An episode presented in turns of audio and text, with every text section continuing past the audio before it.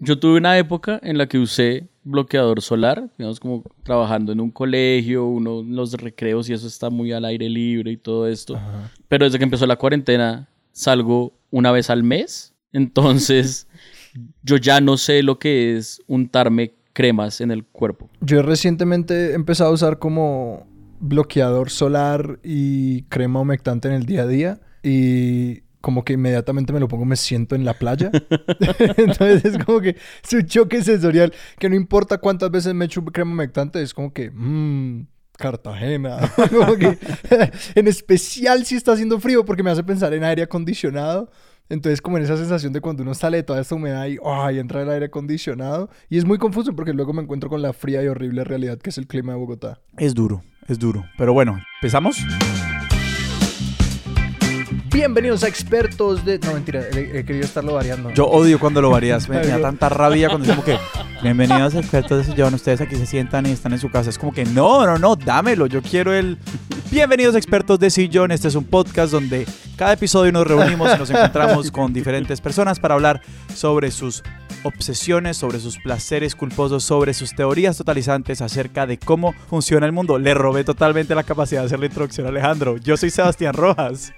Yo soy Alejandro Cardona y hoy estamos con Diego Argüello. Hola. ¿O Argüello? Argüello, Argüello, es, Argüello, es, eh, el- mi apellido es bien criollo. No mentiras, no tengo ni idea de dónde es, pero A mí me suena muy español. Sí. debe muy ser, catalán. debe ser español, sí. pues, tiene diéresis y todo, no sé. Eh, Diego es uno de los anfitriones de Estúpido Nerd, un fantástico podcast de crítica cultural y... No, yo digo crítica cultural, pero pues se sientan a hablar de cosas ñoñas, cosa que lo hace sonar mucho más asequible que crítica Sí, cultural. pero pues digamos somos criticones y hablamos de cosas de la cultura, entonces yo creo que cuenta en la crítica cultural. Solamente a mí crítica cultural me hace pensar como en esos programas franceses en los que se sientan a hablar del libro de la semana, que es algo como de la televisión francesa. Entonces yo siempre que pienso en críticos culturales pienso en eso y lo de ustedes es mucho más entretenido que eso. Yo siento que nosotros somos una mezcla de eso y Sweet, el dulce sabor del chisme. Ahí está. Es como... Eh, ese es, es la mezcla de esas dos críticas. sí, sí, sí, sí, sí. Pero además sos profesor. Ah, soy profesor de primaria en Importante. un colegio, en un colegio femenino, entonces dicto a niñitas. Pero no vamos a hablar de nada de eso hoy. ¿De qué vamos a hablar, Diego? Vengo a hablar de cuentos de hadas o Mm, de empezar a hablar de cuentos de hadas y de ahí van a salir cosas.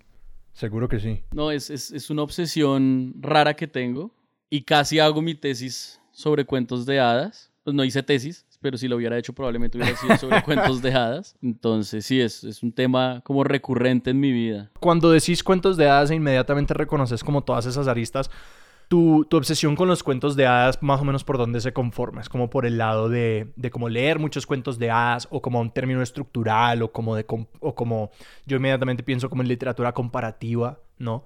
Como en como esa superestructura narrativa que si es por ese lado, madre que estoy listo porque es de mis obsesiones personales. Digamos que hay, hay un poco de todo. Lo que pasa es que la, la- la obsesión por los cuentos de hadas, digamos que yo siempre estuve obsesionado con los cuentos de hadas, pero mucho tiempo no supe que estaba obsesionado con los cuentos de hadas. Sí. Entonces yo estaba obsesionado con eh, la capacidad narrativa que tiene el ser humano incluso cuando no cree que está contando historias. ¿Sí? Y yo estudié literatura y cuando llegó mi momento de cerrar carrera, o sea, bueno, tesis y esto, entonces primero tuve la idea de hacer mi tesis sobre un cómic que me gusta mucho, que se llama Sandman, de Neil Gaiman, y como que le reboté la idea con, con la que me iba a dirigir la tesis y me dijo que pues ese cómic era bastante pesado, entonces que para un pregrado tal vez eh, como que el tema que yo quería abarcar era demasiado amplio, bla, bla, bla, bla, bla. Entonces cuando empecé a pensar en otro tema, en ese momento yo estaba jugando rol, porque yo juego rol y juego rol como desde los 13 años más o menos. ¿Calabozos y dragones o...? He jugado Calabozos y Dragones. Ahorita estoy jugando mucho Calabozos y Dragones. Pero yo empecé fue con los juegos de una empresa que se llamaba White Wolf y los juegos eh, de un mundo que se llama el mundo oscuro, un mundo de tinieblas, porque todos somos super darks. Pues tenía, tenemos 13 años, es como... Es la ley. Exactamente, como toca. Y esos, y esos juegos eh, son eh, eh, como Vampire, Werewolf, Mage. Entonces uno juega a ser un vampiro, uno juega a ser un hombre lobo, uno juega a ser un mago, Ajá. uno juega no sé qué. Pero hay un juego específico que se llama Changeling, que ese es sobre hadas, más o menos. Ajá. Entonces yo estaba jugando uno un- un- sobre Changeling, en el que, digamos que toda la historia detrás de esto es que las hadas raptan niños porque al parecer eso es lo que siempre han hecho las hadas y fue cuando empecé a investigar todo sobre al respecto. Las son súper oscuras originalmente. Las hadas son súper oscuras, son una vaina muy heavy. Y además son un término muy, muy difuso que básicamente ese término, la única forma de definir un hada es, no sé, ser Disney y decir, ah, es que son así. Porque de resto las hadas no tenían una definición absoluta. Entonces yo estaba jugando ese juego y entonces el tema de los cuentos de hadas me empezó a sonar mucho y me empezó a sonar fue por el lado de la oralidad. Porque los cuentos de hadas, y este libro lo decía en el prólogo, eh, para que luego uno no diga que uno no aprende cosas con los juegos de rol, en el prólogo decía que los cuentos de hadas siempre han sido cosas viejas. Entonces, los cuentos de hadas, ahorita nosotros decimos los cuentos de hadas son de hace mucho tiempo. Y nosotros vamos a hace mucho tiempo y en ese momento los cuentos de hadas eran de hace mucho tiempo.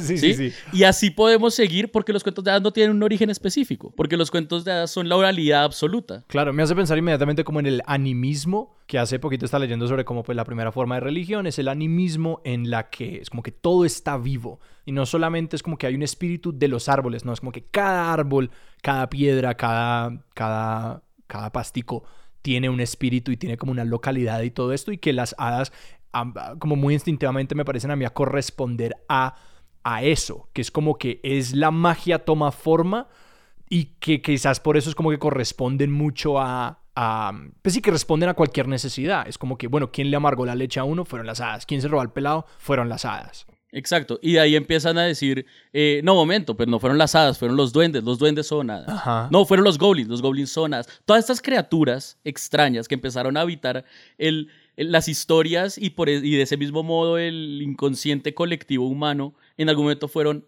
hadas. En algún momento fueron de este mundo faérico, hadístico, de fairy.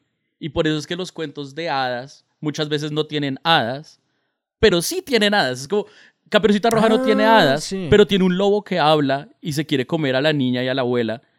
Entonces igual tiene este aspecto, porque básicamente las hadas, el mundo de las hadas y lo que representan las hadas es este mundo de lo desconocido, extraño, aterrorizante, pero llamativo y hermoso a la vez. Claro, que el Caperucita Roja no es un mal ejemplo al que el bosque es este lugar peligroso, pero que Caperucita de todas maneras quiere detenerse y salirse del camino para coger las flores, que hay algo llamativo allá y que, uff, hay tanto por, tanto por detrás porque estoy pensando como, sí, que cumplen esta función como de dar una lección, son cuentos preventivos, es como que, y que muchas veces quizás se pueden encontrar, no sé, como en eso de que les agrían la leche o cualquier cosa así, es que seguro correspondía a alguna cosa de que, pues la manera de cuidar la leche era esta, entonces pues nos inventamos un cuento que encapsulaba ese conocimiento y todo esto. Y de, así, y ahí salen muchas, muchas, muchas de las eh, historias que, conocemos, digamos que eh, ahorita que al principio se hacíamos el chiste sobre que si se robó o no se robó la idea de lo que es expertos de sillón, pues es que ya nada es nuevo. O sea, estamos en el, en el mundo del palimpsesto y todo se escribe sobre lo que ya está escrito y estamos creando sobre lo que ya está creado. Y Claro, los cuentos de hadas originalmente son estas historias en las que se representan los medios primigenios de las sociedades. Entonces, claro, Caperucita, no entres al bosque. Y si entras al bosque, no te vayas a salir del camino. El camino existe por una razón. Y en los cuentos de hadas, salirse del camino es el momento en el que el mierdero empieza. Es el momento en el que todo estalla. Cuando uno se sale del camino. Cuando uno deja de cumplir las reglas tácitas de la, de, la sociedad relacionadas con esta cosa desconocida y extraña. Bueno, y de hecho está el otro elemento interesante, que si uno, pues, al menos en mi, en mi, en mi experticia de sillón eh, nivel 000001 de los cuentos de hadas, es que, es que no es casualidad que, por ejemplo, el espacio donde siempre pasan estas cosas sean los bosques y las selvas, ¿no? Que sean estos espacios no domados o espacios no domesticados, donde si bien, no sé, el ser humano ha entrado, entra de forma muy limitada, exacto, precisamente la, compulsión porque sea solamente un camino. O sea, solamente hay un camino porque todo lo que se sale del camino es absolutamente aterrador y solamente domesticamos o controlamos lo que pasa en el camino. Y Seba, ¿sabes? Inmediatamente me haces pensar en cómo yo era como que, mm, pero para mí también hay como una parte de esto que, se, que ocurre como en el hogar, pero es muy interesante que siempre es como en la ventana, en la puerta, que siempre es como señalando estos lugares, es como que... Sí, estos espacios liminales. Exacto, aquí acaba la civilización y aquí acaba nuestro control y lo que está inmediatamente afuera y nos puede afectar es tan desconocido, tan peligroso y tan fascinante. Claro, y es que esa idea del camino es una idea que todavía persiste en, no solo en, en nuestra narrativa, sino en nuestras vidas normales. Piensen, por ejemplo, en que uno tiene un camino en su vida, de la casa al trabajo y a los lugares que uno frecuenta, y ese es el camino.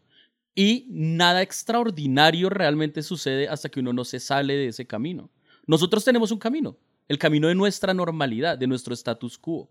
Y es cuando salimos de ese camino que nos enfrentamos a lo desconocido.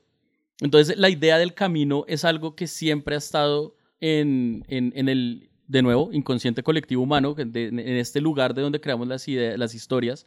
Y no es así sino hasta cuando damos ese paso más allá, que pues eh, existen muchas formas de decirle, el salir de nuestra zona de confort, el yo no sé qué, y se le suele poner un spin muy positivo, porque pues obviamente uno no va a decir que dejar de ir solo de la casa al trabajo es algo negativo, pero igual ese es el momento en el que uno se sale de la vida que uno conoce. Y en los cuentos de hadas, digamos, cuando alguien se sale del camino, puede que pasen cosas horribles, pero también a veces pasan cosas maravillosas. No, y, que, y creo que también eso responde a un momento cultural muy diferente porque nuestra sociedad como que pone mucho valor, como en tomar riesgos y como todas estas cosas, pero pues nosotros vivimos en un mundo en el que la frontera como que antes la frontera era el lugar donde la civilización acababa y lo salvaje empezaba y ahora en gran medida las fronteras realmente significan como que no, no, no, allá empieza la domesticidad de alguien más. Y por eso es que no la, no la compartimos, que es que la frontera realmente ya, pues la gran mayoría del mundo está explorada, entonces que seguramente en sociedades extremadamente rurales o, o en lugares del mundo donde en realidad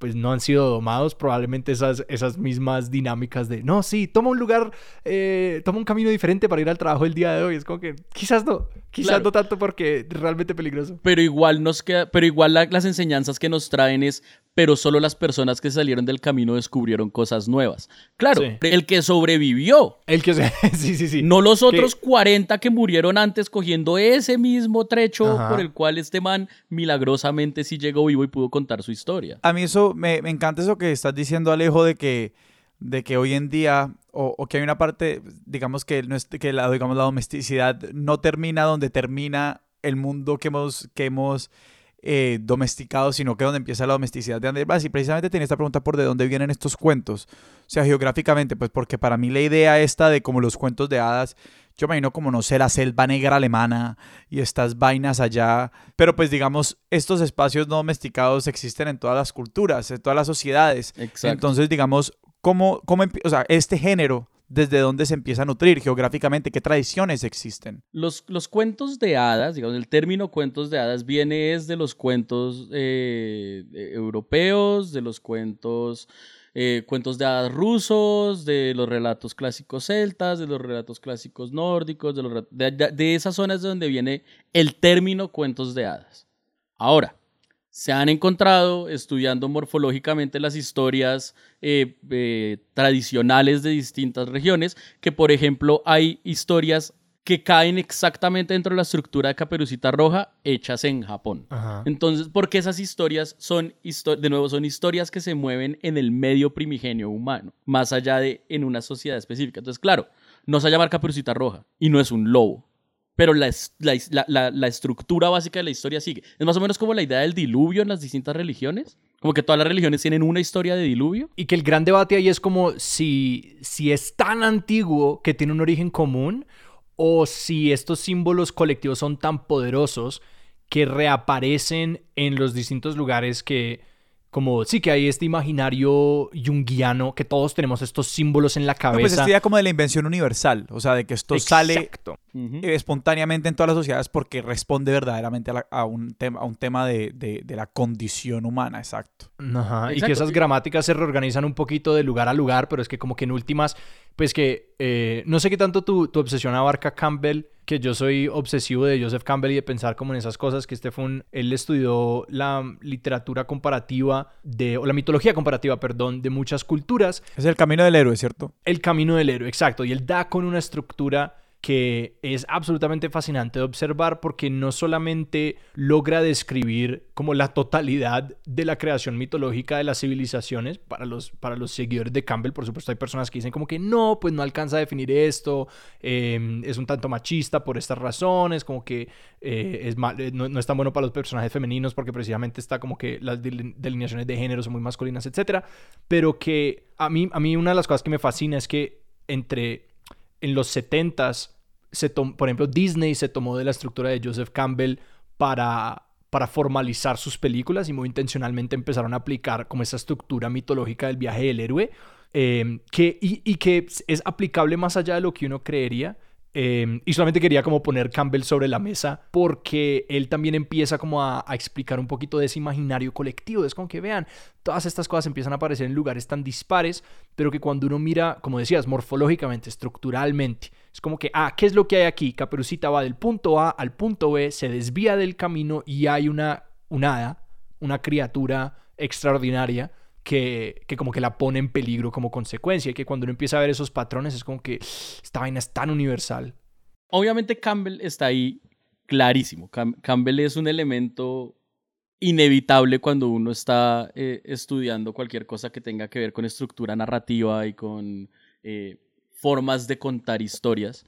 Y con los cuentos de hadas, digamos que, hablando por ejemplo por un momento de los cuentos de hadas occidentales, nosotros tenemos un momento de inflexión que es cuando eh, gente como los hermanos Green, como Christian Andersen y como todas estas personas deciden, oigan, y si cogemos todas estas historias que no tienen dueño, vamos de lugar en lugar, recogiendo esas historias que no tienen dueño, les hacemos unas versiones unificadas y suavizadas, porque además ahí fue, digamos que los hermanos Green y Andersen y esto fueron de los primeros que empezaron a decir, bueno, los niños existen, hagamos cosas para los niños. Digamos como que la idea de, lo, de, la idea de la infancia es relativamente nueva en la sociedad humana. Entonces, eh, esto de crear historias con una moraleja y enfocadas hacia niños empezó más o menos fue desde esa época de los Green. Antes esas historias no eran necesariamente historias infantiles y definitivamente no estaban tan suavizadas. En cuentos, en las historias originales de Caperucita, por ejemplo, no existía un leñador que llegara a salvar ni a Caperucita ni a la abuela. Si no tenían finales felices. El cuento, es el, muchas veces el cuento se acaba cuando el lobo se termina de comer a las dos y fin del comunicado. Incluso hay versiones súper oscuras, eh, también previas a los hermanos Green, en las que el lobo cuando mata a la abuela no se la come entera, sino que sirve un poco de la carne de la abuela y vierte un poco de la sangre de la abuela en una botella y cuando llega Caperucita le ofrece carne y vino. No. Y Caperucita consume. además. Sí, y Caperucita consume y ahí sí ya luego viene el lobo a comerse a Caperucita. Hay, un tema que a mí que me, produce curiosidad, es de que me, me empecé a pensar como que yo siento que hay un daño que hacemos al transcribir una historia y sacarla de la tradición oral y pues que es como que, y yo, no, y yo no voy aquí a decir, pues dejemos de escribir las cosas porque como que ese tren dejó la estación hace mucho ah, tiempo. Eh, sí, Platón, los jóvenes de hoy ya no se acuerdan de nada porque todo lo escriben. Ah. Exactamente. Tranquilo. Pero que yo, yo, yo pensaba un poco en eso, como que estas historias, al ser una tradición oral, pueden constantemente adaptarse y reorientarse, ¿no? Es que como, es como pensar en cómo uno cuenta la historia del viernes pasado de cuando salió y que uno hace esos pequeños cambios, altera la manera como, que está, como está la historia, cambia como esas pequeñas cosas, consciente o inconscientemente uno lo hace. ¿Por qué? Porque obedece mejor a las necesidades narrativas de ese momento, ¿ya? Entonces que sí, cuando teníamos a Caperucita, esta historia probablemente pues cambia cada vez que se cuenta, pero en el momento en el que se inscribe a mi parecer empieza como a recoger mo, empieza a volverse vieja, porque ya hay una versión definitiva que se remonta a X años. Pero precisamente la pregunta ahí es cómo adquirieron estos personajes como Andersen y los hermanos Green, como la autoridad para producir como el relato autorizado, el comunicado de estos cuentos que eran de todas partes. Digamos que la historia se repite en, a lo largo de la humanidad, entonces la respuesta puede que decepcione un poco, pero Básicamente porque son hombres blancos privilegiados. Y sí, o sea, ellos tenía, consiguieron el apoyo, consiguieron el dinero y consiguieron el reconocimiento suficiente para... Ah, claro, ellos son los de los cuentos. Pero claramente estos pues, o son cuentos que vienen desde hace mucho tiempo. Y una de las cosas, digamos que sí, o- estoy de acuerdo en que el, el tren de la imprenta tal vez ya es un poco difícil pelearle en este momento. O tal vez toca pelearles por el lado de ahora los libros son digitales. Pero las cosas están escritas y ahora se escriben. Pero sí es verdad que cuando las cosas se escriben es cuando realmente empiezan a envejecer. Porque la oralidad nunca envejece. ¿En qué sentido la oralidad nunca envejece? Que como cada vez que se cuenta, cada vez que se recuenta, se rejuvenece.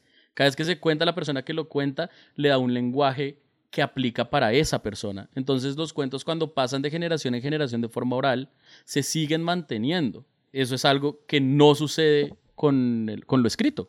Lo escrito se quedó en esa época, se quedó con los valores de esa época, con el lenguaje de esa época, con los nombres de esa época, y es algo que ya en este momento, pues, eh, eh, puede que para nosotros suene bastante extraño.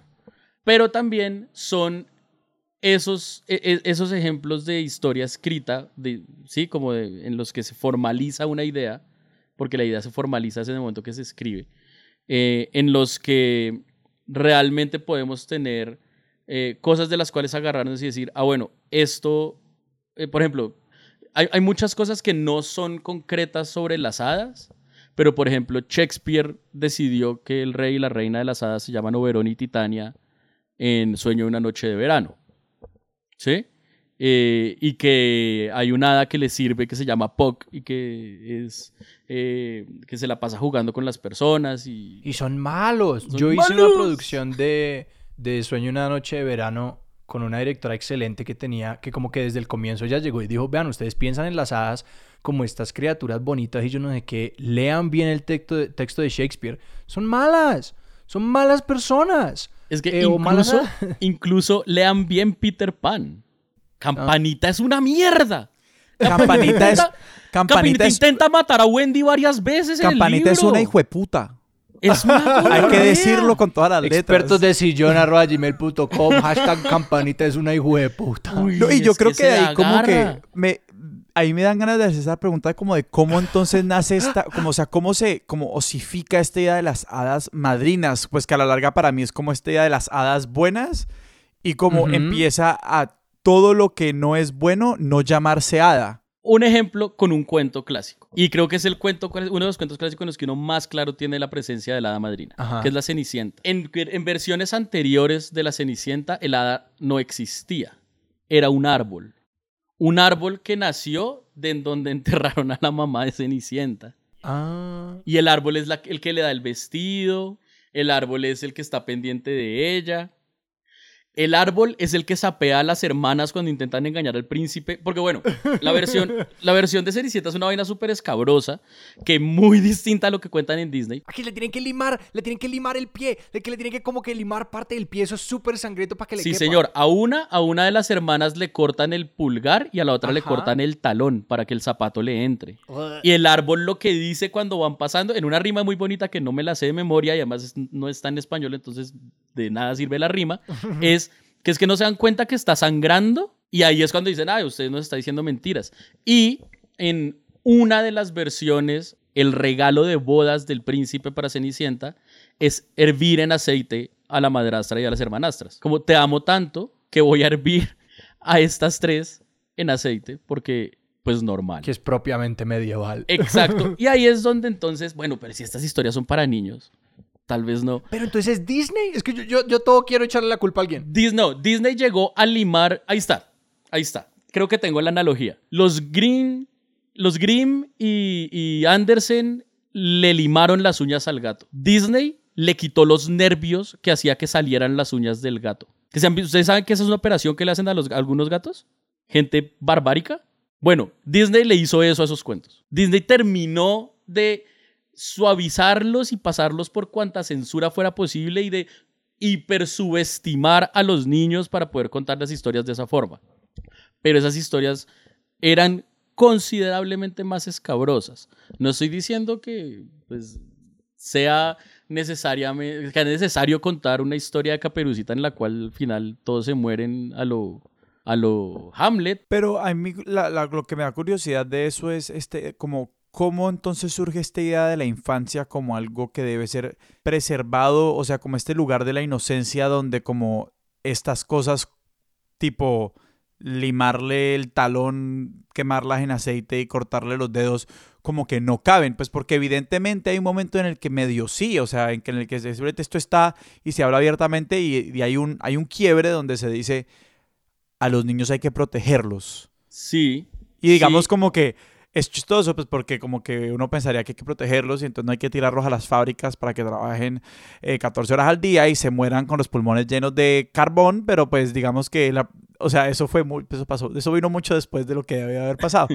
Yo de historia, o sea, por, por ejemplo, si se han dado cuenta, en ningún momento he hablado de, de años, ni siquiera de siglos, porque ese es el nivel de conocimiento histórico que yo tengo. eh, No, Yo, claramente si, hay, si hay un podido- histo- si hay un historiador o historiadora de, de la infancia, nos puede escribir Sí. expertos de Gmail, eh, expertos de sillón arroba gmail.com, Expertos de Gmail. arroba sillón.com y precisar las fechas, pero yo estoy hablando como simplemente como del momento eh, como conceptual, no de no, te- no te estoy pidiendo un año. Entiendo. Digamos que llega un momento en el que se vuelve útil para la humanidad que el niño sea niño. ¿Sí? Todas las, todas las ideas que han perdurado en la humanidad es porque en algún momento se vuelven útiles para la sociedad a la que pertenecen y en algún momento para la sociedad fue relevante y fue importante que los niños se vieran como tal, se vieran como algo que, eh, seres que debían ser protegidos y... y- y Sí, que, que antes de eso, que antes de eso era como que no, pues aquí está un adulto en gestación. Yo ni Exacto, sé, sí. como que, como que ni siquiera había una palabra para eso, pero la idea Sí, de pues la era- humano. Tenga muchos, unos se mueren, Ajá. otros sobreviven Claro. y es fuerza claro, de trabajo a la larga. Es, eh, sí, yo, yo tengo hijos es porque necesito a alguien que trabaje en la granja. la prole, precisamente. Pero sí llega un momento en el, que, en el que esa idea cambia y voy a decir capitalismo porque yo le echo de la culpa absolutamente de todo al capitalismo. Toda esta idea de las historias, de que los cuentos de hadas sean historias para niños empezó, fue, empezó con los hermanos Grimm y fue capitalizado por Disney y por tantos otros. Pero hay que tener en cuenta que igual estas son historias como tantas otras que arrancaron simplemente como cómo expreso el, el- miedo que estoy sintiendo en este momento o eh, como se generan muchas leyendas, el cómo cuento esta anécdota que sucedió en mi comunidad de una forma en la que los demás puedan entender no lo que pasó, sino lo que sentí y lo que significa. Por ejemplo, no sé, yo pienso en la, Llorona. Yo no creo que la Llorona sea real, pero yo creo que la Llorona salió de un lugar muy real que de donde salió esa historia, porque de nuevo es una historia que no tiene un origen específico, que muchas regiones dicen que es de ahí, que etcétera, etcétera. Pero yo estoy seguro que de donde salió la historia de La Llorona fue de un evento muy real en una comunidad y que esas, las personas de esa comunidad lo que crearon consciente o inconscientemente, que eso es lo chévere de la, oralidad. La oralidad no es tanto un acto de una persona que se sentó a crear una historia, como si es eh, las historias escritas, sino que la oralidad es mucho más orgánica y tiene mucho de, de, de inconsciencia y de accidente, ¿sí? Entonces es esta creación de cómo puedo transmitirle a los demás lo que nosotros como comunidad sentimos en el momento en el que esto sucedió. Claro, y que la primera versión de esta historia probablemente era pésima y, y como que era como desafinada y iba por muchos lugares y como que no llegaba al grano, pero que la siguiente persona al contarla la afila, la destila, se queda con los detalles que le gustan a esa persona, la siguiente persona repite ese proceso, entonces que lo que se tiene es como un proceso de filtrado y destilación que lo que al final logra es como un diamante muy claro de esta es la historia. ¿Por qué? Porque todas las personas que la han contado han limado las asperezas y los bordes que no servían de esta cosa y ahora lo que tenemos es una versión muy sucinta y que además es muy universal porque sí, ese mismo proceso de destilación se da para para encontrar las universalidades y es como que con esto yo me conecto, con esto también, con esto también. Los cuentos de hadas son los memes originales de los que hablaba Sí. Dawkins. De estas ideas que por medio de selección natural perduraron y sobrevivieron a tantas otras historias que también existieron, pero no lograron sobrevivir y evolucionar de la forma en la que debían evolucionar para seguir adaptándose a las nuevas sociedades. pierden utilidad, uf, descartadas. Exactamente. Y por eso es que hay unas historias que sobrevivieron, otras que no. Hay historias que en este momento nosotros no conocemos, porque también, por ejemplo, hay muchos de los cuentos de hadas que conocemos, de nuevo, es, es porque empresas grandes decidieron hacer historias sobre eso. Y, lo, dije de esa forma solo para dejar de repetir la palabra Disney. DreamWorks también está involucrado. DreamWorks también. Está ahí está, DreamWorks también, sí. Shrek. Pero entonces, solo porque ellos son los que deciden, vamos a revivir estas historias.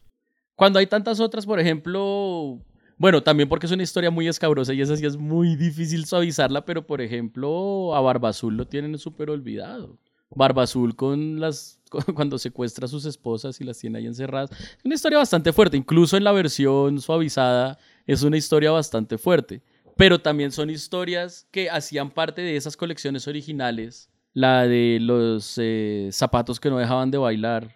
Sí o las nueve princesas y todo eso. Exactamente, que son historias que, digamos que esas sobrevivieron hasta el momento de los hermanos Grimm, pero hasta acá ya son solo una sombra de lo que fueron. Pues que es quizás un poquito ese mismo proceso de la oralidad. Quizás nuestro proceso de reproducción entonces se convierte en la reinterpretación, la puesta en escena, la ta ta ta, la ta ta ta ta ta, y que nosotros mismos estamos haciendo ese proceso que describe Dawkins de, ah, vamos descartando, vamos seleccionando estas historias que, que nos sirven, que no nos sirven y que incluso, por ejemplo, no sé, eh, pensando en las, como Disney está recreando sus propias películas.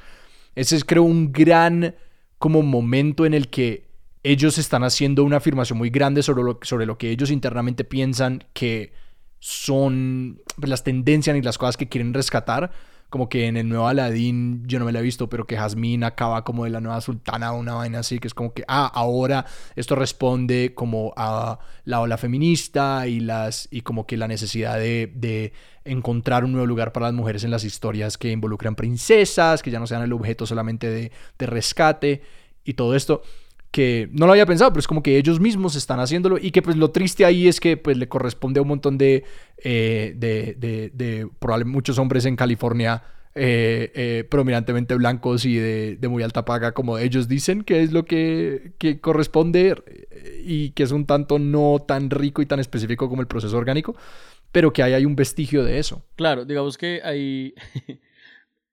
Para volver a usar la palabra mágica, digamos que el capitalismo llegó la palabra mágica.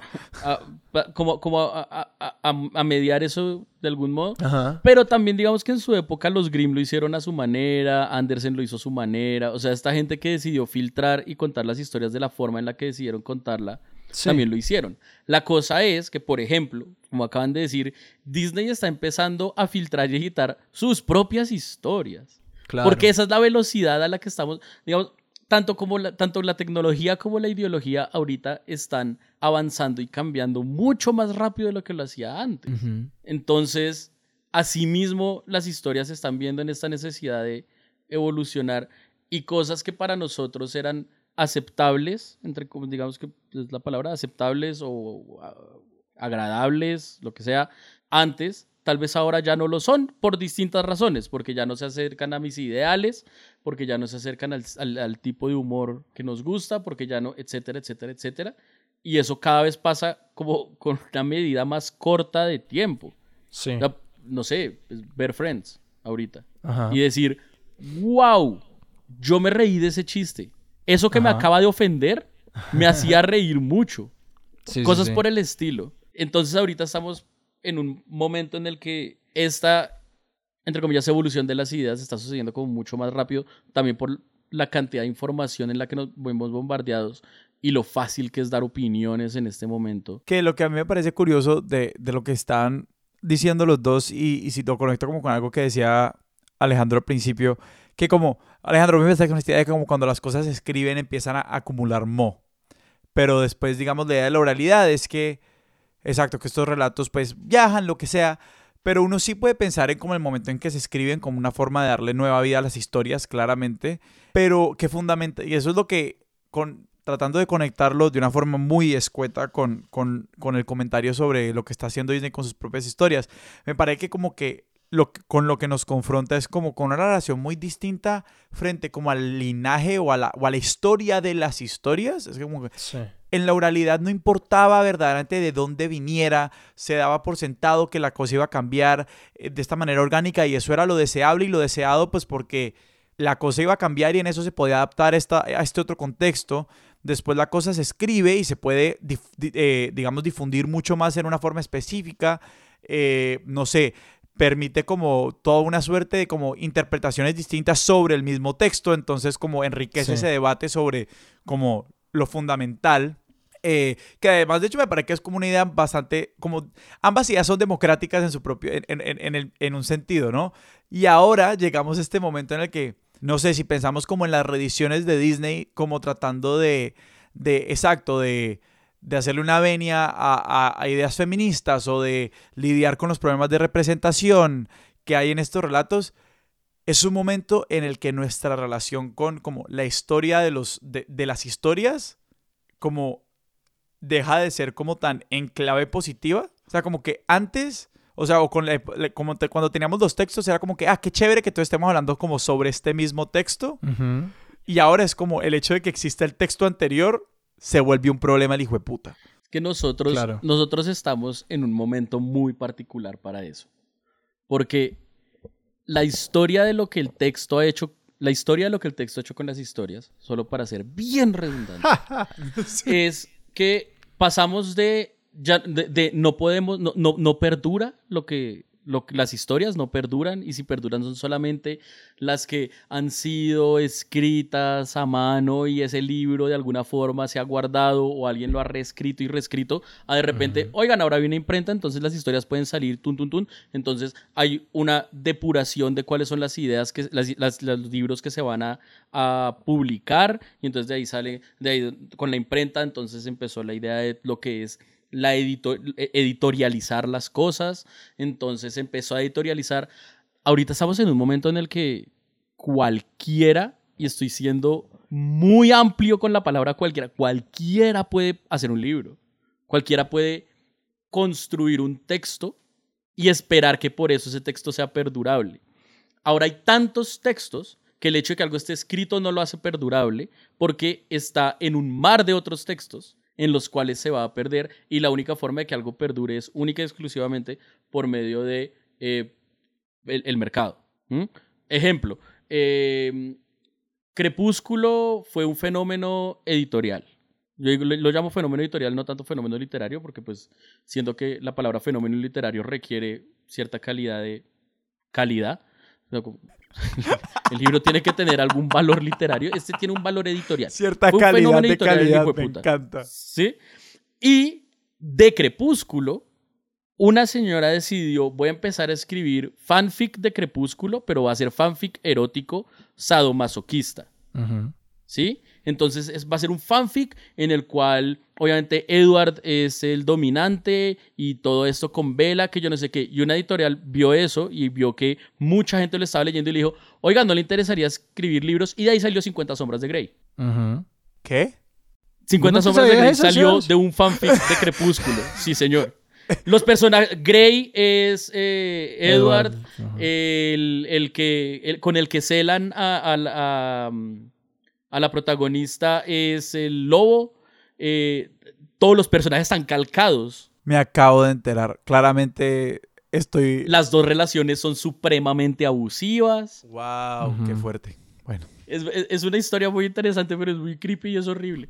Pero, y estoy pensando en cómo. Es que a mí se me ocurren como dos distintos capitales a los que, a los que te puedes referir ahí. Y no sé si te estoy interrumpiendo antes de acabar la idea, pero que por un lado estoy pensando en Disney, que es como que, no, pues ellos automáticamente pueden hacer éxitos porque pues comandan el capital para ponerlo al frente de todas las personas del mundo. Y que por el otro lado está como este otro capital muy extraño que es el de sencillamente le pegaste a la vena cultural que tenía fuerza, como que por alguna razón tu texto le pegó, porque es como, Dios, cuánta fanfiction de Crepúsculo, de Harry Potter, de Star Wars, de lo que quieras no hay allá afuera, cuentan los billones, y, pero, pero esta en particular le dieron un trato editorial. Como que esta en particular le pegó y creció. Pero que es esta idea muy interesante, pues de nuevo, como es que yo pienso literal en el meme. Y ya no en el meme de Dawkins, sino como en el meme de ahora. Que es como que la, pues la, capacidad de perdurar está en hacer algo tan sencillo y tan resignificable que puede dudar más que un latido de corazón antes de extinguirse como en Instagram. Es como que, bueno, este, Sí. este meme duró una semana, o ser como Pepe, que tuvo su viaje a la extrema derecha y de vuelta, y de nuevo a la extrema derecha, que es como este meme que se significa y que se resignifica y que en algún sentido esos... Esos son pues los memes, tanto en el sentido dawkinsiano como en el sentido que nosotros los decimos en el día a día, que pues es la única manera de perdurar fuera de ser Disney. Sí, sí, y, y es particular, digamos que ahí, ahí es cuando empieza el, el- En el momento en que nosotros decidimos cómo se van a contar eh, esas, esas, eh, estos relatos actuales, digamos, porque también tratando de llevarlo todo otra vez hacia la ficción y la narración y todo esto. Ahorita los que perduran definitivamente están en una de esas dos. O tienen un apoyo capital grande que los va a promover, ya sea capital directamente económico o ya sea porque se le garantiza un público, ya sea por la razón que sea, Ujú. o porque se le va a, a- a- como que va a dar en el punto dulce del zeitgeist y va a estallar. Yo siento que también, digamos que, de nuevo, que eso no es algo nuevo. Yo siento que eso es exactamente lo mismo que pasaba con los cuentos de hadas antes, solo que por un lado no tanta gente tenía acceso a esa información como ahora. Digamos que nunca en la historia de la humanidad tanta gente ha tenido tanta información tan inexacta como ahora. Que como que estamos en el punto en el que ahorita lo importante no es enseñarle a la gente cosas, sino enseñarle a la gente a cómo recibir las cosas. Enseñarles a ser críticos, no a, no a darles información, porque la información se consigue en cualquier lugar y la información muchas veces va a ser falsa. ¿Mm? Pero igual, eh, por ese mismo proceso pasaron los cuentos de hadas. Y de esa misma forma, por ejemplo, hay muchas cosas de los cuentos de hadas que para nosotros ahorita son conocimiento general súper básico, como también hay cosas que son inherentes a los cuentos de hadas que para nosotros son completamente extraños.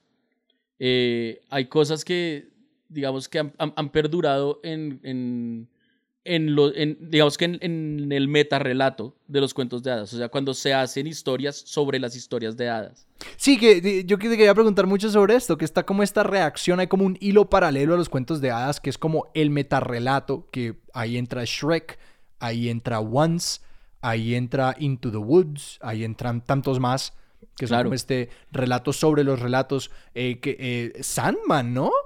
Sí. Eh, Sandman es también un metarrelato eh, que como que la- las criaturas o tienen conciencia de su propio rol como cuentos de hadas o sencillamente pues todas se encuentran en este mundo en el que todos existen. Es Pues como el universo Marvel de los cuentos de hadas. Sí, que Sí. eso eso lo hizo Shrek hace mucho tiempo, así que no se sientan No, pero tan te estoy orgullosos de diciendo. los Avengers. Exacto, exacto. sí, eh, y esto, quieto, este Kevin cuento de los. Avengers solamente es bueno porque como yo nunca me los vi, me siento muy contento de haber hecho este comentario. Eh, felicitaciones, Sebastián. Gracias, gracias, gracias. Eh, Gracias a todos. Me- Con esa me ¿Qué? retiro, con permiso. Chao. Aquí los dejo. que, que está como esta corriente, no solamente la metanarrativa, pero que la metanarrativa es muy adulta y quiere ser oscura. Como que o por lo menos tiende a ser más adulta, más oscura que esto y que creo que una de las, una de las, ma- como que, que podemos disfrutar los cuentos de hadas en uno de dos extremos. Para niños y aceptándolos como un producto para niños o como del otro lado por completo.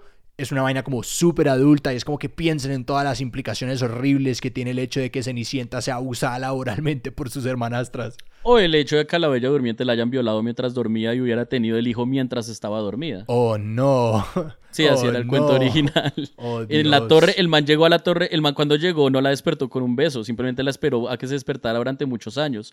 Pero él se aburría pues esperándola y ya, entonces pues dijo, pues ya que soy el amor de su vida, así ella no me ha dicho nada al respecto porque pues no la conozco despierta, pues consumemos nuestro matrimonio y tengamos hijos y cuando te despiertes pues felicidades, eres mamá. Sí, claro. No, que la idea del consentimiento como que ni siquiera existi- No, existía. No, que- no existía. Pues, además, tenemos en cuenta que los cuentos de hadas muchos eran acerca de princesas casándose con príncipes y no hay nada menos amor que un matrimonio real. Claro. O sea, el- el- el- toda esta idea de yo quiero que me traten como una princesa, o sea, que te casen con alguien para mantener el estatus de tu familia. sí, sí. Para como- forjar una alianza Exacto. filial tal entre dos vez- reinos. Tal vez no. Pero entonces, por ejemplo, pensando en eso de que ahorita es lo, lo que son los metarrelatos de cuentos de hadas y eso que se van a lo oscuro, sí se van a lo oscuro y yo siento que se van a, lo oscuro es como una reacción a esto de haber de- a esto que hizo Disney y a esto que hicieron los Grimm de coger los cuentos de hadas y volverlo algo clarito. Porque no lo son. Y no deberían serlo, en mi opinión. ¿Por qué? Porque los relatos, porque los cuentos de hadas deben ser para todos. Y la única forma de que sean para todos es, ok, tal vez no que sean lo oscuro que son ahorita, ni lo claro que los hace Disney, pero es que lo oscuro que son ahorita es una reacción a esto otro. Los cuentos de hadas son relatos humanos y eso hace que deban tener de todo el espectro posible. Pero, ¿qué significa co- como, concretamente? Y de nuevo, pues como de pronto esto es, una, esto es una pregunta imposible, como inclusive, ¿qué significa que un relato sea para todos? Es que no es un relato, no es un relato, es un tipo de relato. ¿Sí? No- digo, no digo específicamente Caperucita debe estar escrito de una forma en la cual le apele al 100% de la humanidad, porque eso es imposible y si alguien lo logra, entonces pues me le quito el sombrero por haber logrado hacer algo realmente universal, pero me refiero a lo que son los cuentos de hadas. Lo que parece absurdo es que cuando a alguien le hablen de cuentos de hadas, inmediatamente tenga que irse a pensar en, claro, son historias para niños. Pero es que creo que un poco de la respuesta está en lo, lo, en lo que planteamos antes con el hecho de que con la codificación de los cuentos de hadas o concurrente a nace la infancia. Y que en el momento en el que nosotros reconocemos unas necesidades cognitivas y unos valores diferentes para los niños y para los adultos, y como que les asignamos eh, un trato diferente, sale por la ventana la posibilidad de generar un relato realmente universal, o incluso una categoría de relato como el cuento de hada, como algo realmente universal.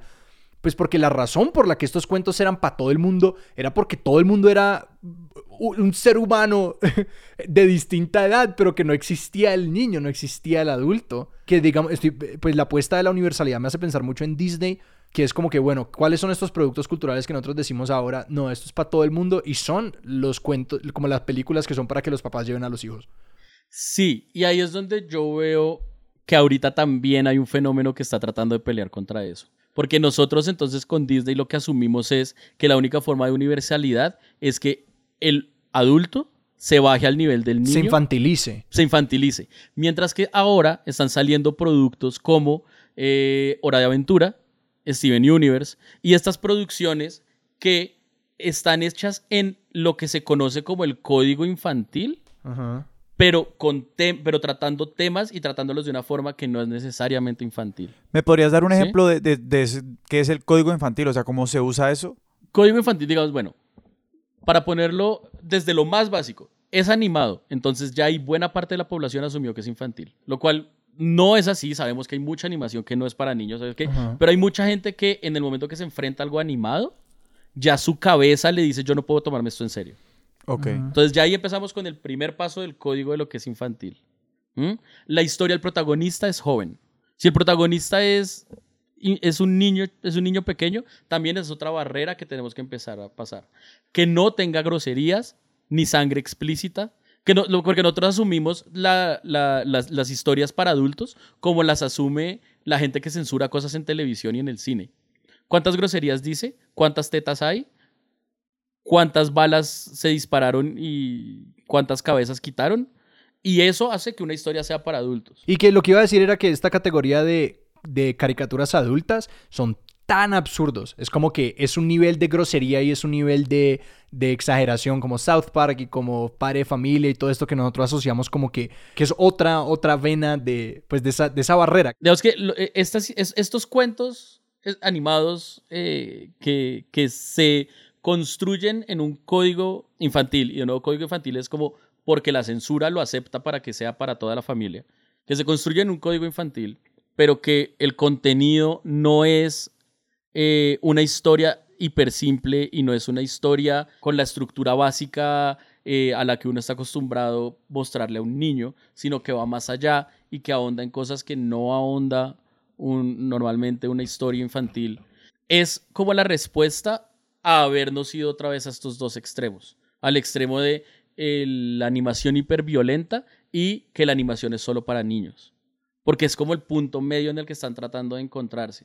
Por ejemplo, una serie como Steven Universe, hay peleas, pero en- realmente nunca hay, o sea, como que no, es una, no, no cortan miembros, no, no, no son peleas hiperviolentas, no se dicen groserías, pero se tratan temas súper fuertes. No sé, el protagonista existe solamente porque su mamá dio su vida para que existiera y él durante muchos capítulos está lidiando con Pero yo quién soy si mi mamá dio su vida para que yo existiera y solo existo porque tengo una gema que es lo que representa a mi mamá.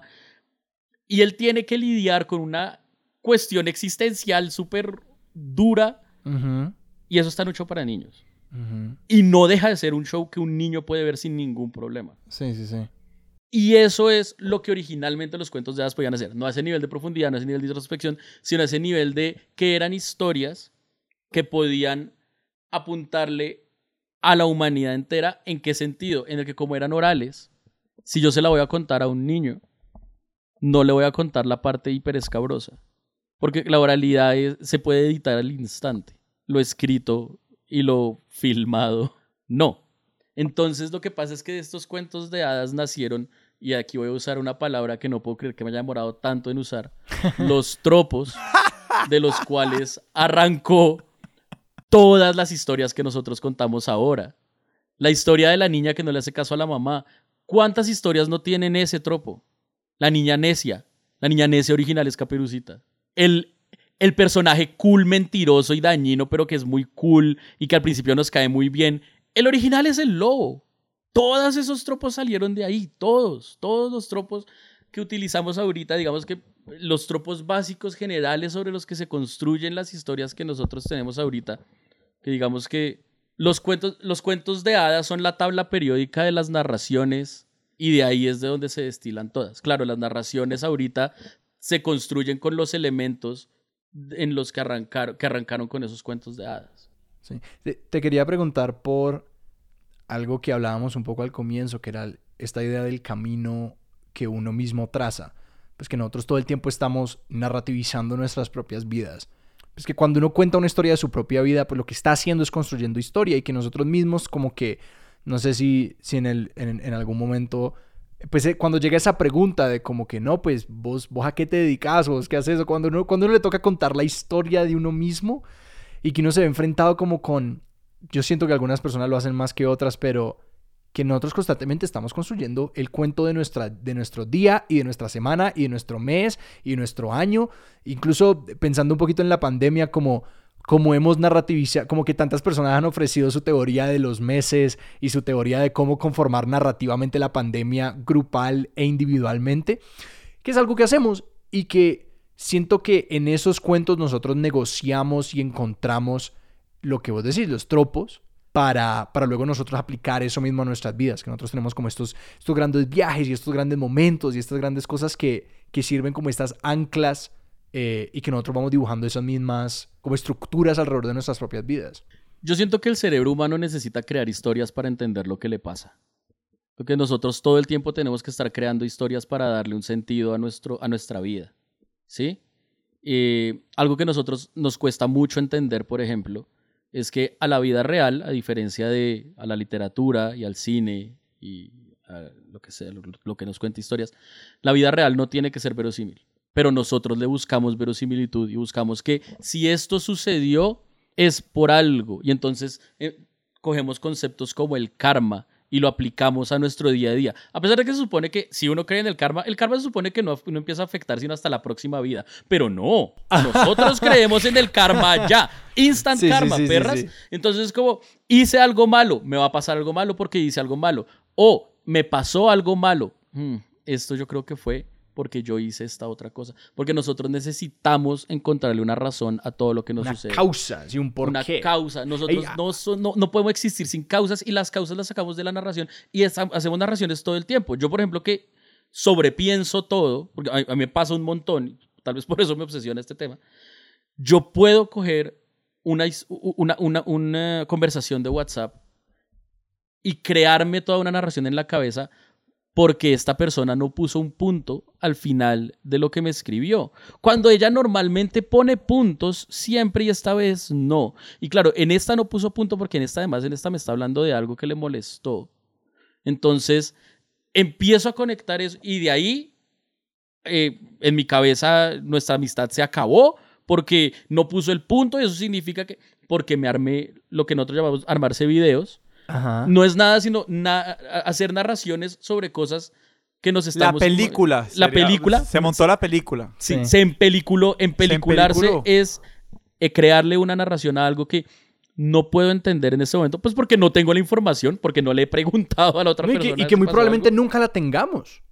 Y que hay, estaba leyendo sobre las conspiraciones y como que una de las cosas que obedece al nacimiento de una conspiración es la necesidad de ascribir causalidad que corresponda a la importancia del evento. Es como que, que el gran ejemplo es el asesinato de John F. Kennedy, que es como la madre de las conspiraciones americanas, eh, y que, que la teoría del, del asesino solitario es inmediatamente rechazada en la mente de muchas personas, no por la inconsistencia eh, de como los ángulos de las balas y todo esto, sino porque la idea de que la vida de un hombre tan significativo para los Estados Unidos como fue John Kennedy fuera acabada por una persona de manera tan arbitraria que se necesita una explicación más grande, como que la explicación, la causalidad necesita corresponder a la magnitud del evento.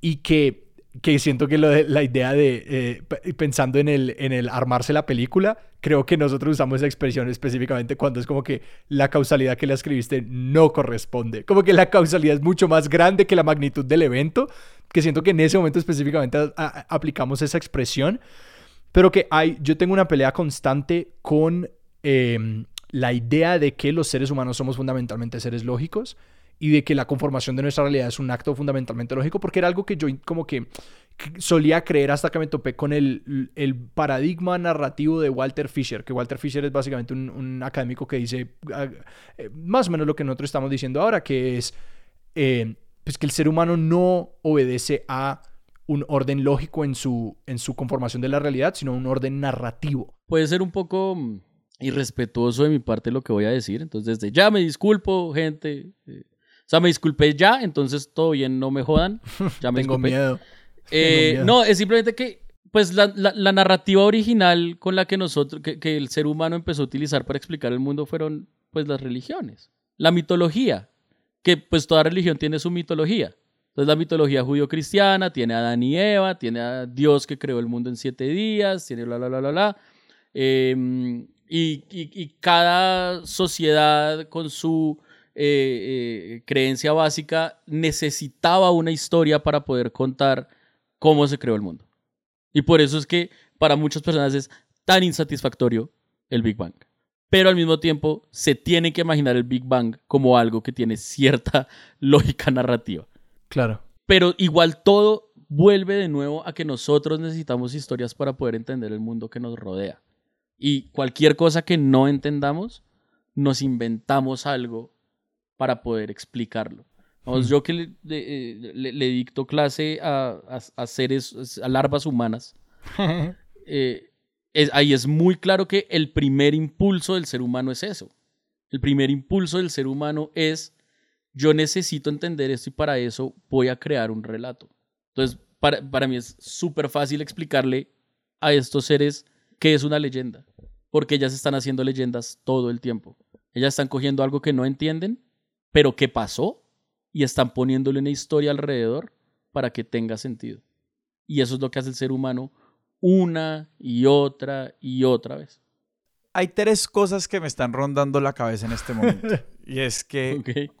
Esta idea de, de que la, los cuentos de hadas son como la tabla periódica de las narraciones, como además pues por ser como en el contexto de, no sé, de la ciencia, se conecta más directamente con lo que decía María Antonia en su episodio sobre la literatura infantil, de que la literatura infantil es el laboratorio de las emociones. Eh, sobre todo como, no sé, si se quiere leer como en una clave más contemporánea. Eh, y, y cuando, cuando llevamos, empezamos a hablar de, de- la causalidad, pues, y todas estas vainas de, de los, de los, de la necesidad por, de las teorías de conspiración y, y todas estas, estos relatos, eh, pues me recordé lo que decíamos al principio, como que de que en tiempos donde todo se vuelve caótico, o sea, partamos, partiendo de nuevo de que el cerebro es una máquina de ordenar el caos y de que la sociedad es en un sentido como un gran cerebro que tiene que ordenar el caos, en un momento en el que todo se vuelve como tan inestable, en el que el bosque es más grande, en el que sentimos que estamos en este bosque amenazante, como volvemos a buscar los caminos de Caperucita para decirle a la gente que por favor no se salga del camino. Pero como que, no sé, y pensando en la oralidad, como que me voy a atrever a hacer esta, esta como conexión. A mí como que esta idea de lo que estás diciendo de que en la oralidad uno puede cambiar las cosas dependiendo del público a la larga como que me conecta mucho la idea de la oralidad como con una idea nueva de responsabilidad, de que cuando uno cuenta un relato y uno está de frente al, a su público o al que lo escucha, a la que lo escucha, uno automáticamente tiene que ser más responsable, uno es más responsable por lo que dice, a diferencia de cuando yo escribo algo y lo tiro al mar de las cosas que están ahí, pues de pronto me llega las consecuencias, pero de pronto no. Claro, es una vaina, a uno, una de las primeras cosas que le enseñan cuando uno empieza a, a estudiar literatura o cualquier arte que no sea performativa, o sea, que no se presente ante un público inmediatamente. Es como, oiga, su obra se tiene que defender sola. Si su obra no se defiende sola, se jodió porque usted no va a estar ahí para defenderla y cuando usted la suelta al mundo, fue. Y eso pasa con cualquier cosa que uno escriba, cualquier cosa que uno filme, cualquier cosa que uno grabe. Nosotros que hacemos podcast, en el momento que lo grabamos, el podcast se tiene que poder defender solo porque nosotros no vamos a estar ahí para para decirle a la persona, oiga, no, venga, usted entendió mal esta parte. Sí, yo por eso siempre menciono que yo no tengo celular porque de pronto la gente se olvida. ¿Qué son, qué son las redes sociales? Pero cuando uno cuenta una historia, que es algo que le pasa, por ejemplo, a la gente que hace stand-up comedy, que hace monólogos, cuando uno cuenta una historia, uno tiene al público al frente y uno está viendo la reacción y uno sabe a quién le está contando la historia y uno sabe cómo esa historia está afectando a la persona. También pasa, por ejemplo, cuando uno juega rol, cuando uno tiene cualquier tipo de estas em, construcciones de, de, historia eh, frente a un público o colaborativas.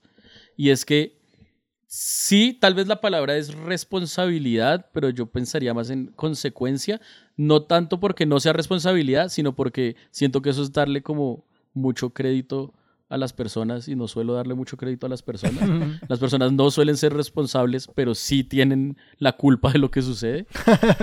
Entonces, sí, es claramente que cuando uno cuenta la historia, uno está ahí para ver los estragos que uno causó o las cosas increíbles que uno causó al contar la historia. Claro. Y eso es que eso apunta a, la pregunta específica que te quería hacer y es que vos y esto rompe las reglas del podcast, perdón, eh, pero se puede. Y es que vos sos profesor, vos sos un hombre profesor en un colegio femenino con niñas de 6 años y estás obsesionado con los cuentos de hadas, que por más de que pues que aunque le podemos hablar de todas estas cosas como maravillosas que tienen, como podemos decir que, que no sé, que los relatos no es tanto sobre construir certezas, sino como sobre saber aprender a convivir con las preguntas y todas estas cosas, en, la, en este momento cultural como los, los cuentos de hadas son como enemigo público número uno, o sea, como que los grandes perpetuadores de los estereotipos femeninos más dañinos están ahí. O sea, como que como luchamos contra la idea, o al menos parte del feminismo es luchar contra la idea de que todas las mujeres tienen que estar obligadas y condenadas a ser princesas. Y es vos cómo involucras o cómo le das, como cómo conectas a las niñas a las que les enseñas estas cosas con estos cuentos, estos relatos que están como tan contaminados, por ponerlo de alguna forma. Sí, yo, yo me he metido en problemas. Yo, a mí, a mí, a mí me han llegado como padres de familia, como, profe, usted le dijo esto a las niñas y yo, jeje. Y no por el lado de que yo le dije a las niñas que tienen que ser princesas, no, tal vez más por el lado de que yo le dije a las niñas, jaja, originalmente no había un leñador. Es como, entonces, em, digamos que para mí lo más importante para, para mí lo más importante de la literatura con estas niñas, aparte de que obviamente tengo que enseñarles a leer o si no me echan, pero para lo más importante es que la literatura es la primera herramienta que el ser humano tiene para acercarse a la empatía. ¿Sí? Nosotros podemos convivir con otros y podemos hablar mucho con el otro, pero hasta que no hacemos el ejercicio real de ponernos en los zapatos del otro, no vamos a entenderlo. Y ese, la, la primera herramienta que nosotros tenemos para eso es la literatura, que además lo hace incluso más que ver una serie o ver una película. Yo incluso diría que la, única otra experiencia eh, artística o de entretenimiento que podría superarla es tal vez los videojuegos. Por la subjetividad, como que la capacidad de meterse en la cabeza de alguien. Porque no, solo, no solo estoy viendo las cosas desde este punto de vista, sino si yo mato a esta persona es porque yo espicho este botón. Claro. No, y que la, literatura tiene una, capacidad única para representar los hechos que ocurren en la mente de un personaje. Claro. Que, que por ejemplo, yo disfruté el primer libro de Crepúsculo. Eh, eh, también ten- tenía 12, 13 años, discúlpeme la vida. Eh, en parte porque lo que las películas no logran hacer es pues, narrar la psicología de esta pelada, que es ya como que hay cosas ocurriendo en la cabeza de ella, hay unas preocupaciones y hay unas cosas pasando que luego en la película se desvanecen. eh, Mm. Porque sí, pues, la, la literatura está únicamente posicionada para, para así narrar el interior cerebral de alguien. Claro, y por eso es que, por ejemplo, un libro. eh, a mí me encanta hablar de este libro porque este libro pone. Todo el que se haya leído este libro entiende exactamente de lo que estoy hablando y todos ponen cara de. Uy, sí, qué gonorrea. Y es Lolita. ah, sí. Uy, Lolita es un libro escrito desde el punto de vista de un pedófilo. Punto. El man, o sea, no, no hay forma de verlo distinto. O sea, en las películas Lolita es mucho más vieja de lo que realmente es en el libro. Ajá. El libro Lolita, ahorita ¿Cuántos años como tiene el libro? 10 a- 11 años creo que tiene cuando todo empieza. Ajá. Porque el man además hace una descripción súper detallada y lógica, si vamos a usar la palabra, de por qué a él le gustan las niñas de esa edad. No, no, no. O sea, es una vaina súper oscura, súper dura, pero está 100% contado desde el punto de vista de ese man. Y hay momentos en los que si uno se descuida, uno empieza a decir, ay, pobre man. ¿Qué momento, momento? sí. Sí, No. Sí, no, el man es un hijo de puta. El man, esto, o sea, yo no estoy pasándole nada a este man. Claro, que, que- que, pues, la gran estafa. Es como que pues, te hacen sentir del lado de los ladrones y tradicionalmente no. Exacto. Pero que uno como ser humano puesto en los zapatos de alguien, pum, automáticamente uno de hecho, claro, se tiene que cuidar para no empatizar con la persona incorrecta y que quizás ese es el problema de, de como la literatura que ahora criticamos, que es como que no, no, no, nosotros empatizamos pero porque eso es como reptiliano de nosotros, que la subjetividad nos hace sentir por... Exacto. Y por eso es que es tan importante que ahorita lo que la gente aprenda es a el consumo crítico de entretenimiento y de arte, ¿sí? Es como entender que yo puedo empatizar, digamos que es la palabra, con Humbert Humbert, el protagonista de Lolita, No, ese sin no en es su nombre, ningún ese no. momento estar de acuerdo con nada de lo que él está diciendo. ¿A qué me refiero a empatizar? Empatizar en este, en este aspecto específico me refiero a entiendo cómo funciona su mente y entiendo por qué usted siente lo que siente. Sigue estando mal, en ningún momento lo acepto, pero puedo entenderlo, ¿sí? Porque también digamos que la única forma de poder, yo siento que la única forma de poder pelear contra algo en serio o de poder saber si estoy de acuerdo o no con algo es entenderlo. Y entenderlo, ente- o sea, querer entender algo no me parece que sea inherentemente algo malo. Desde que yo no pierda mi visión crítica sobre lo que estoy, a lo que me estoy enfrentando. Ujú. Y por eso es que Lolita me parece un libro tan, tan bien escrito. Sí. Que pues, te- Porque- te, lleva a la, a la simpatización con algo tan vil. Exacto. Y, pero tampoco, pero digamos que tampoco siento que sea un libro que lo que me haga sea decirme, no, pero oiga, la pedofilia es buena. No, Ajá. obviamente no. El libro en ningún momento dice eso. Es más, el man, el man abiertamente dice, yo sé que eso está mal. Diego, si alguien quiere ejercitar su capacidad crítica frente a productos culturales, no sé, hay un lugar a donde apuntar. Más específicamente los cuentos de hadas. no, yo iba a hacer la pregunta al revés, Sebas. yo iba a hacer primero llevarlo a estúpido nerd y luego a los cuentos de hadas. Eh, ¿A dónde los apuntaremos? Y sí, Am, hay dos ejes, hay dos ejes. Va- Sí. Si quieren saber más de cuentos de hadas, ¿para dónde? Y si quieren saber más de estúpido nerd, ¿para dónde? Bueno, si quieren saber más de cuentos de hadas, eh, digamos, pues hay libros que tratan el tema.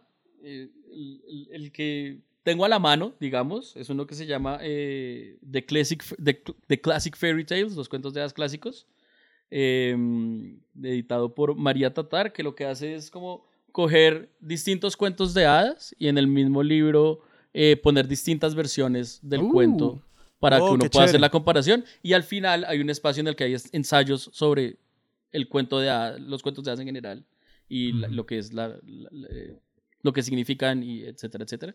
Entonces ese libro es bastante chévere y, y digamos que es, es- es muy fácil como son, como son libros, historias tan viejas. Entonces pues uno puede encontrar los libros de derechos en internet sin ningún problema, cualquier... y Los cuentos de los hermanos Grimm están ahí y todas las cosas. ¿Alguno, Entonces, por ¿Algún favorito? vale. ¿Algún, ¿Algún cuento Grimm o Hans Christian Andersen favorito tuyo? Hay uno que no sé quién es el que recopiló realmente, pero que es el que más me interesa la forma como mutó, que es el de la sirenita. Ese es Hans Christian Andersen, ¿no? O por lo menos la versión de Disney es basada en el cuento de Hans Christian entonces Andersen. es, entonces es de Ok. Anderson. Porque en la historia original de la sirenita no hay un final feliz. El pacto que hace la sirenita implica que si ella vuelve a tocar el mar se va a volver espuma. Eh, cuando la sirenita está en el mundo terrenal, eh, descubre que realmente el príncipe está enamorado de otra mujer. Uy, quieto. Lo último que ella ve es como el príncipe se casa con otra mujer y luego ella se bota al mar para volverse espuma. Ah. Y me parece súper trágico. Obvio. Me parece que si lo vamos a tomar como eh, un ejemplo de cómo debería portarse la gente, es como mal, reprochable, obvio que no. Sí. Pero es muy lindo. Es muy triste, pero es muy lindo. No, y que algo sobre lo que no tocamos es de nuestra cero tolerancia a la tragedia en la narrativa moderna. Es como que ya la, la tragedia no existe. Como que antes se hablaba de que era como, ¿es una tragedia o es una comedia? Y ahora todo cabe bajo los estándares aristotélicos de la comedia, porque todo termina con reconciliación y reparación de los daños hechos. Y que ya nada acaba como que no, en Hamlet muere todo el mundo y el único que muere es el que cuenta el cuento. Un- Una de las primeras cosas que yo le enseño a mis estudiantes es los cuentos tienen finales tristes. Pueden tener finales tristes. Porque una niña me dice, pero profe, ¿qué pasa si yo quiero que no terminen felices? Yo, pues dale, genial. Me lo cuentas y si lloramos, lloramos. Sí. Porque también es una cosa de sí, o sea, po- ¿por qué, por qué ese temor a sentirme emociones entre comillas negativas? Es más, porque hay emociones negativas. Claro, y que, y que va de la mano con lo que, pues, la, la infantilización de lo que le decimos a los niños, que es como que, que, pues, parte de, de estas corrientes de Steven Universe y estas otras caricaturas eh, como para todos, es que, pues, la razón por la que pueden ser para todos es porque no le tienen miedo a la especificidad emocional y a los a los distintos lugares emocionales que existen en el ser humano y que se los reconocen a los niños desde muy temprano. Que no hay un miedo a eso. Eh, y, y, y, nerd, si la gente quiere eh, escucharte en este otro espacio y no lo hacen ya, eh, contanos de eso. Ok, eh, nosotros tenemos un podcast que se llama Estúpido Nerd. Nosotros somos Juan Dapo, Boris y yo. Eh, hablamos de series, películas, videojuegos y otras cosas ñoñas. Sacamos un capítulo a la semana en el cual eh, hablamos como por hora, hora larguita acerca de temas tan variados como la vendedora de rosas y la rosa de Guadalupe hasta... em, ¿Cuál fue el último que hicimos? No sé, la serie animada de Harley Quinn y Avengers y básicamente lo que se nos, en- nos atraviesa el frente, pero más que todo enfocado como hacia cultura geek, Sí. cosas por Y el mi, estilo. y, mi, y mi recomendación ahí es que Estúpido Nerd eh, me encanta como cualquier cosa que a mí me deja picando la lengua y como que quiero hablar con alguien más de esto, pero nadie está dispuesto a escucharme. Yo como que, no, marica, necesito ir y escuchar el Midnight Gospel de Estúpido Nerd eh, y Tin y me conecto y, y escucho que, por cierto, ese episodio me dio mucha rabia porque eh, Boris detestó Midnight Gospel. Entonces, y cuando uno ama tanto algo, que le peleen a uno que no le gusta, es como, es como escuchar uñas rayando sobre el, sobre el tablero porque es como que esto es algo perfecto y genial, pero bueno. Es, Es muy duro. A mí me pasó con el de Hamilton. Sí. Y Eh, yo, y yo, no, pero, pero Hamilton es hermoso, ¿qué les pasa? Y, "Nah". Y yo, yo, "Ay, Porque ustedes son brutos. ¿Y, y- y en tus redes personalmente? Y yo, eh, pues mis redes, tanto en Twitter como en Instagram, como en la- casi todas las redes en las que estoy, estoy como Alefrito. Sebas, ¿a nosotros dónde nos pueden seguir en redes? A nosotros nos pueden encontrar en Twitter como arroba expertosillón, en Instagram como exper, arroba expertosillón y por correo electrónico como expertosillón. Expertos arroba gmail. arroba sillón Expertos de punto Gmail. ex- expertos de De sillón. Gmail. ex- no, expertos de Gmail arroba Sillón sillón.com. punto com. No mentiras. Eh, en- y nos pueden escribir a expertos de sillón arroba gmail.com. Nuestro logo es de Sebastián Márquez. Nuestra música es de Juan Esteban Arango y este es un proyecto, Expertos de Sillón, es un proyecto de Alejandro Cardona, Sebastián Rojas y Sara Trejos. Diego, muchas, Muchísimas muchas gracias. gracias por estar acá. No, a ustedes. En serio, sí me sentí experto de sillón. Muchas gracias. Súper. Em, yo soy Alejandro Cardona. Y yo soy Sebastián Rojas, esto fue Expertos de Sillón. Hasta la próxima.